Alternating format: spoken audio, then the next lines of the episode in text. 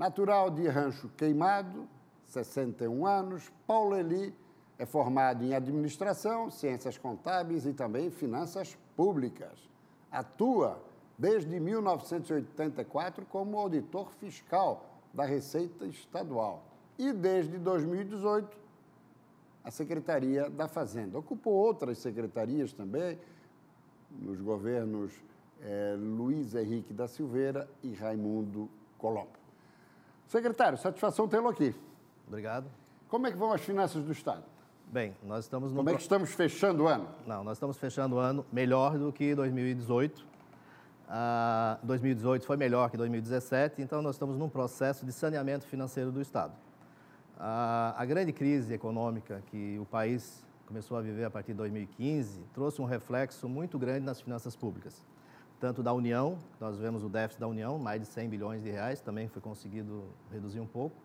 Do, do, todos os estados têm problemas, e praticamente todos os municípios têm problemas em função das consequências da recessão.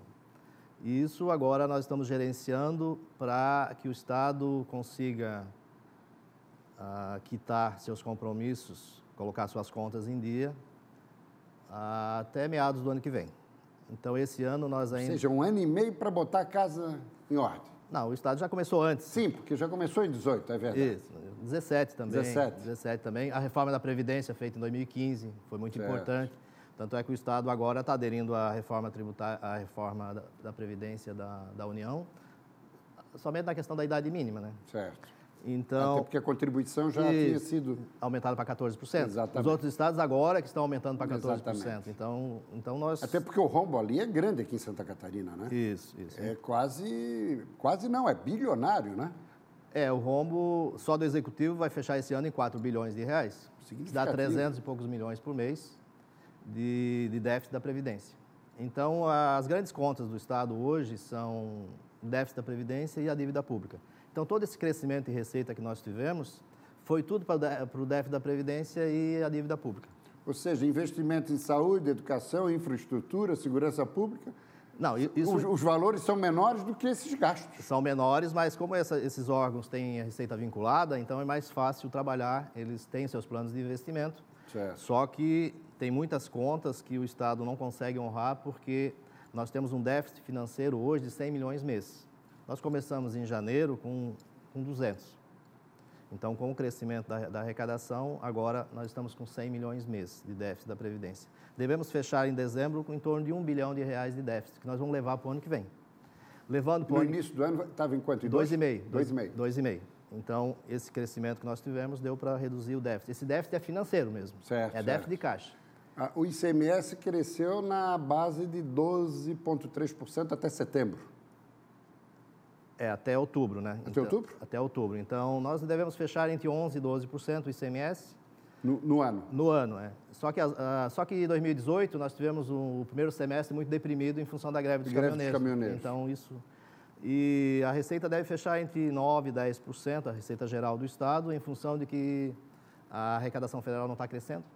Aí ela está puxando a arrecadação para baixo. Agora, comparando com os demais estados brasileiros, a performance, a performance catarinense é espetacular, né? Sim, sim. Basicamente, o, os demais estados, não vou fazer uma crítica, né, mas os demais estados estão esperando a reforma tributária. Certo. E a reforma tributária ela é muito complexa. Tanto é que ela vai ser retomada agora em 2020, mas existe um conflito federativo entre o município, o Estado e a União. Nenhum dos estados, nem os municípios não querem perder parte dos seus tributos hoje. E uma reforma tributária é basicamente para unificar tributos e para simplificar o processo. Isso vai ter um embate muito grande. Então, Santa Catarina resolveu fazer a reforma do ICMS.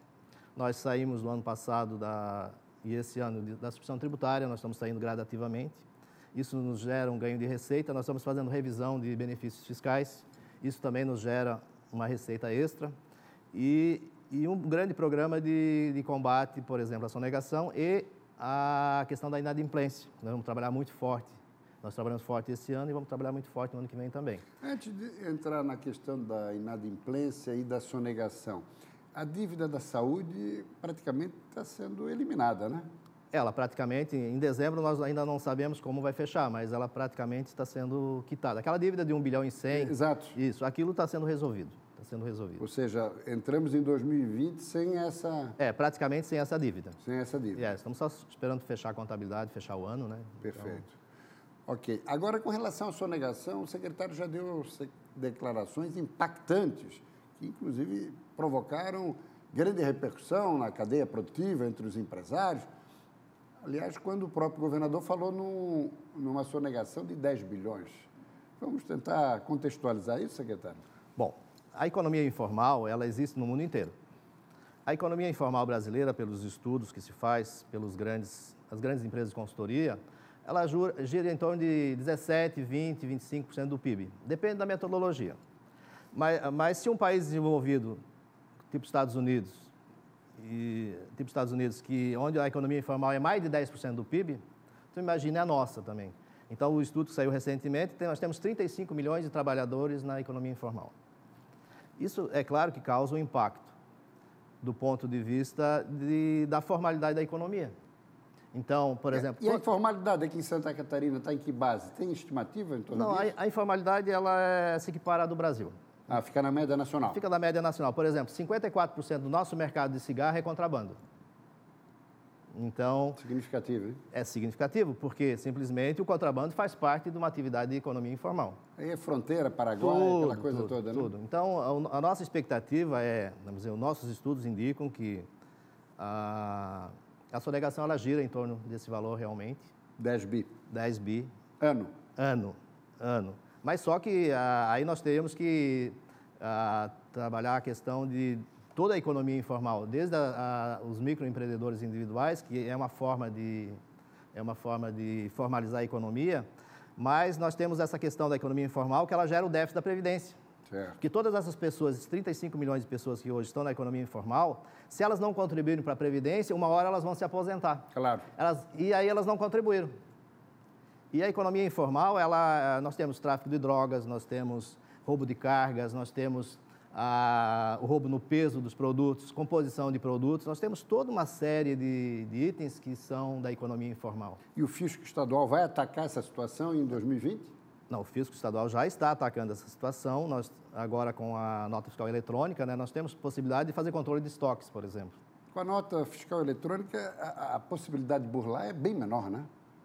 A possibilidade é menor, só que a Fazenda precisa se preparar para isso. Então, certo. agora nós estamos se preparando para isso. Tem pra... estrutura para isso? Tem, nós estamos montando uma estrutura só para isso, para fazer as malhas. Então, certo. tem a malha estoque, tem a malha cartão, então tudo isso nós vamos trabalhar. Certo.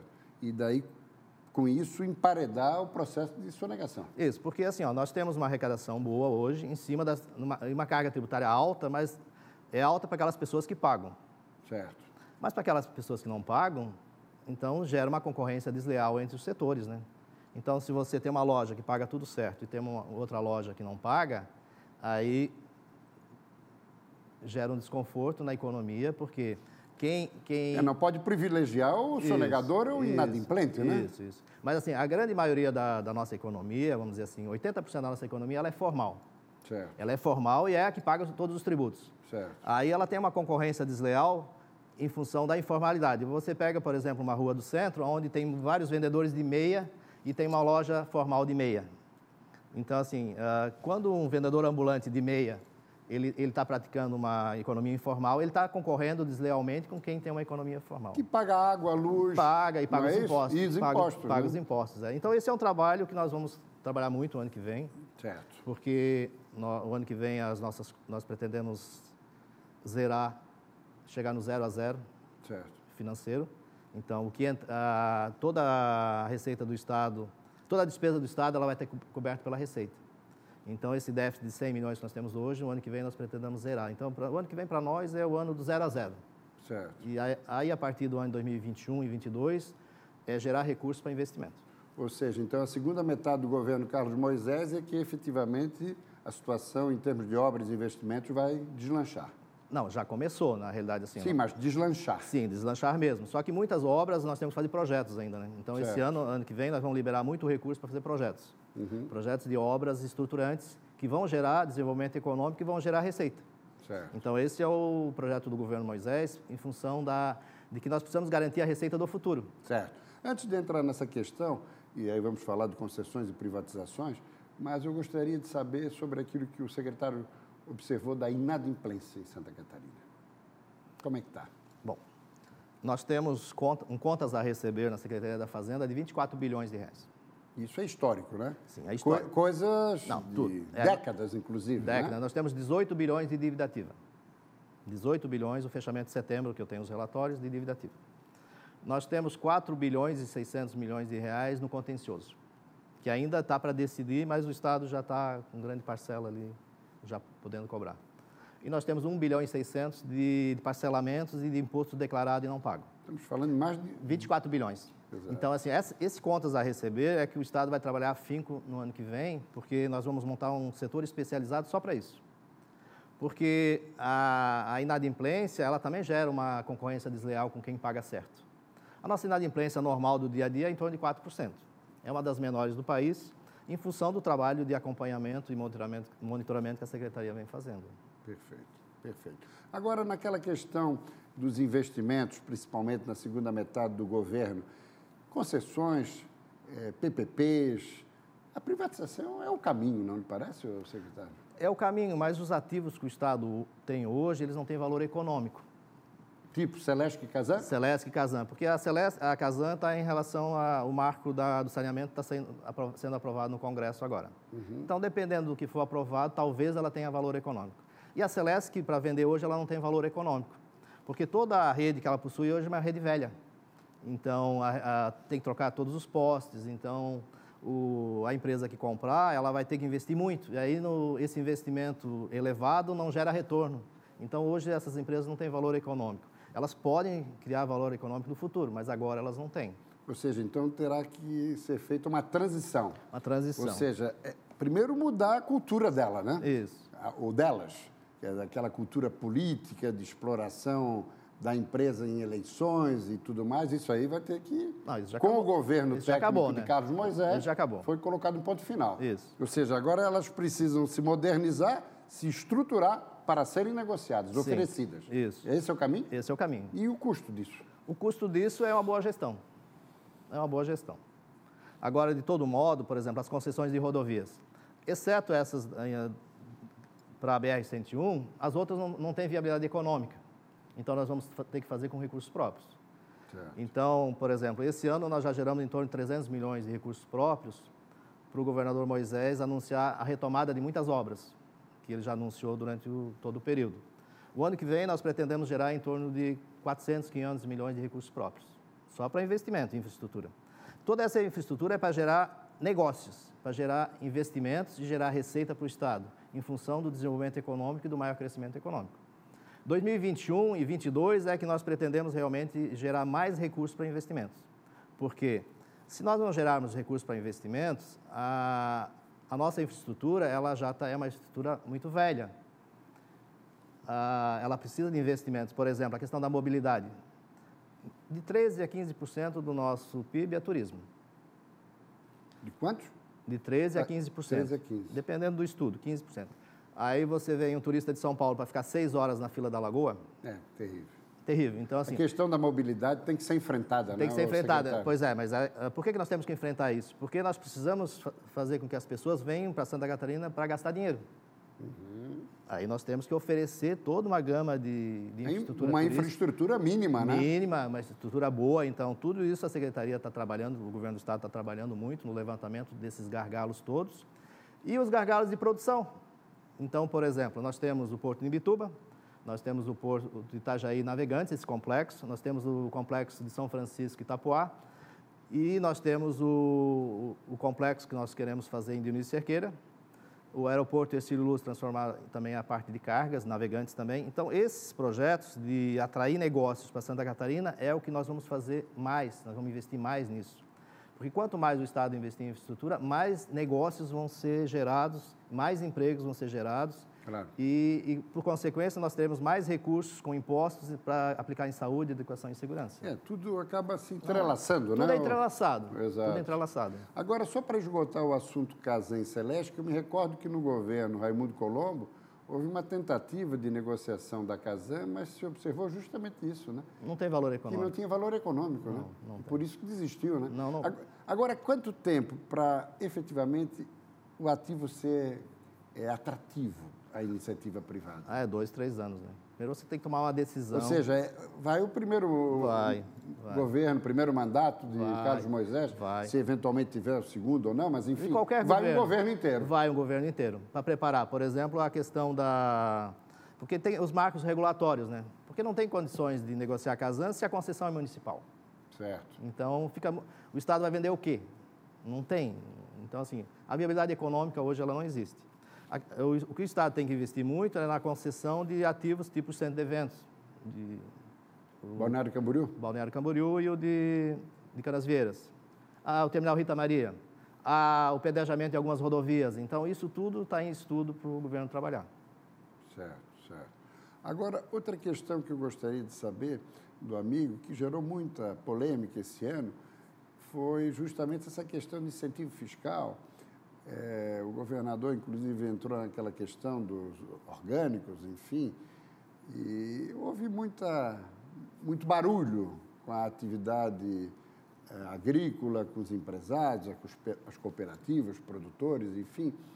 É, numa avaliação de cenário, considerando aí o final do ano, secretário, o governo cometeu algum deslize nessa discussão, conduziu mal, foi mais de forma do que de conteúdo? Eu gostaria, assim, de uma reflexão sua, uma autocrítica sua e do governo. Não, não, o governo não cometeu nenhum erro, porque nós trouxemos à luz a renúncia fiscal aos incentivos fiscais.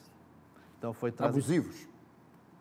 Abusivos, tem abusivos também, mas tem benefícios fiscais muito bons. Então, assim, o Estado trouxe à luz. Trazer à luz significa colocar na legislação. Então, o processo de reinstituição de benefícios fiscais que o Estado fez durante todo o ano, a rediscussão da renúncia, fez com que o Estado gerasse 85 mil empregos, empregos até outubro. Porque a renúncia fiscal ela era feita sem muito controle. Então, o Estado fazia um contrato com uma empresa para investir X, ela não investia e o Estado não ia olhar. Como, ah, como Não a- havia controle. não havia o controle. Então, ah, o que, que aconteceu? A renúncia fiscal, ela só se justifica se houver projeto de investimento. Então, ah, desde janeiro, a Secretaria de- da Fazenda está exigindo das empresas que têm renúncia projetos de investimento. Então, está um movimento grande de, de olhar o que, que não foi cumprido e as empresas estão contratando, estão construindo galpões, estão construindo fábricas para cumprir um Está- passado... Está obrigando a se Sim. mexerem. Obrigado. Então, nós, nós tiramos eles da zona do conforto. Com relação a outra questão, que nós tínhamos, uma entrevista que eu dei aqui no início do ano, nós tínhamos 11 mil empresas que não recolhem imposto. Com uma carga tributária alta que nós temos, você vê a vantagem competitiva de uma empresa não recolher imposto. Como nós fomos mexer nesse- nessas, nessas empresas que não recolhem tributos, elas se sentiram desconfortáveis porque elas estão acostumadas a não pagar tributos. Então, to- teve todo esse movimento em relação à Secretaria da Fazenda, notas de repúdio, de, de contestações, mas esse é um processo que vai continuar o ano que vem, vai continuar no outro e vai continuar no outro. Porque nós temos um planejamento até 2022 para que o Estado ele, ele gere realmente serviços bons e que nós tenhamos uma boa infraestrutura. E, e a única forma do Estado conseguir recursos hoje é mediante a concorrência leal. Todas as empresas pagarem a mesma carga. Para que no futuro até que a gente possa falar em redução de tributos, né? Certo, Nós estamos reduzindo a alíquota da indústria agora para 12%. Certo. Então tem esse movimento todo, porque a nossa indústria tem dificuldade de, de produzir, porque a nossa reforma tributária não veio, e hoje a carga tributária está toda no setor produtivo, e ela tem que estar no setor de consumo.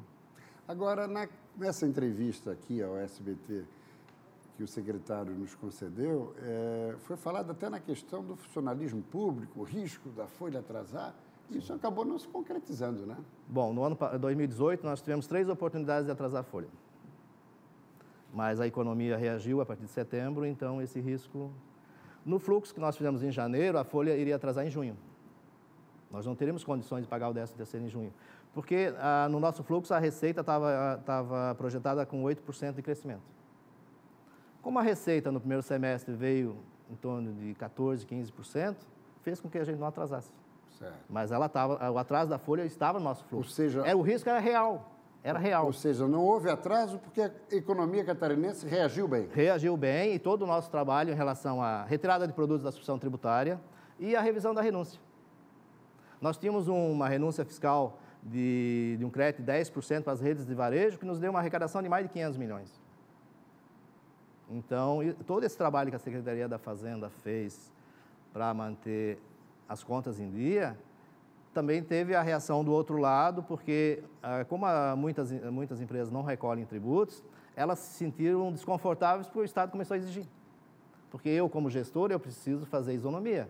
Todos têm que pagar tributos, todos têm que cumprir a lei. Então, esse é o meu trabalho. Certo. Agora, tem um prazo que é abril, quando o Conselho Fazendário Nacional, o CONFAS, vai estabelecer uma política nacional, é isso? Santa Catarina se introduz nesse calendário? Em relação a quê? A, questão do, da isenção de... Dos agrotóxicos? Exatamente. Não, o convênio 100, ele, ele tem vigência onde está a isenção dos agrotóxicos, ele tem vigência até 30 de abril só. Aí, em fevereiro, o Confas vai fazer uma reunião extraordinária para decidir o que fazer. Com os secretários da Fazenda. Isso, com o apoio dos governadores, aí vamos ver o que nós vamos fazer. E qual vai ser a posição de Santa Catarina? Santa Catarina é, é prorrogar o convênio 100 por cinco anos, mas excluir os agrotóxicos do convênio 100 e fazer um convênio apartado em relação só aos agrotóxicos, com uma tributação da escala pela toxicidade. Será que essa posição de Santa Catarina vai sensibilizar outros estados também? É que Santa Catarina tem o poder de veto, né? É, essa é uma agenda desse É por unanimidade, né? Essa é uma Ou agenda faz que, necessariamente. Né? Isso, né? essa é uma agenda que a Santa Catarina vai impor a sua condição. Porque nós temos o poder de veto, tem que ser unanimidade. Então... Sim, mas se Santa Catarina ficar sozinha, não vai criar também um, um clima desfavorável, desconfortável para o Estado, para o próprio secretário? Não. Não cria porque. Posição firmada? É posição firmada. Com apoio do governador? Com apoio do governador, porque nós não podemos ah, os defensivos agrícolas eles são importantes para a nossa economia. Até porque gera escala. Gera escala. Sem defensivos agrícolas Isso. não temos escala, não né? temos escala. Só que nós temos uh, produtos hoje que, são, que estão na faixa vermelha, que eles causam muito dano à saúde pública e ao meio ambiente, mesmo com todos os cuidados no, no uso. Certo. E para encerrar, secretário, é, retomando ainda aquela questão é, de que a Folha poderia ter atrasado ou não, mais do que isso, não atrasou a folha e Santa Catarina embacou, pagou as duas parcelas do 13º, o que muitos estados não estão a pagar. Aliás, nem a folha de dezembro estão pagando. É, bom, bom vamos fazer um, uma, uma comparação. Por que, que Santa Catarina se mexeu? Nós saímos da inércia, com incentivos fiscais, renúncia fiscal, com substituição tributária, os outros estados simplesmente ficaram esperando a reforma tributária. A arrecadação nacional de ICMS até, até setembro cresceu 3,54%. Até setembro, a arrecadação de Santa Catarina do ICMS, da, do IPVA, do TCMD e das taxas cresceu 12,67%. Porque nós se mexemos. Isso fez com que o Estado mantivesse o 13º em dia, a folha em dia, a dívida pública em dia e a maioria das contas em dia. Se o Estado tivesse ficado na inércia, com certeza nós teríamos com a folha atrasada. Na minha conta, se a arrecadação tivesse crescido só 8%, a folha estaria atrasada em junho. Certo. Então, Santa Catarina, para fechar, secretário, podemos dizer que está numa crescente, né? Está. está. O 2018, ano que Paulo Eli foi secretário da Fazenda, foi mais desafiador do que 2019. Muito mais desafiador em 2018 em relação a contas. E 19 será mais desafiador do que 20? Ah, não, 19 foi muito desafiador. Ou foi mais desafiador? Não, ah, vamos dizer assim, para trazer à luz os incentivos fiscais foi mais desafiador. Certo. Agora, em relação às contas... As contas? As contas esse ano foi mais fácil do que o ano passado. Certo. Só que o ano que vem, nós esperamos, como é o ano do zero a zero, certo. essa questão da, do Estado ter déficit financeiro, eu espero encerrar isso lá para setembro, outubro. Então, assim, o ano que vem é o ano do zero a zero. Nós, a, a receita e a despesa, vão, mês a mês, elas vão, vão fechar. E aí nós podemos trabalhar em grandes projetos de investimento com recursos próprios. Secretário, muito grato pela entrevista tá e um bom desafio e que seja positivo em 2020. Obrigado. Um forte abraço. Obrigado.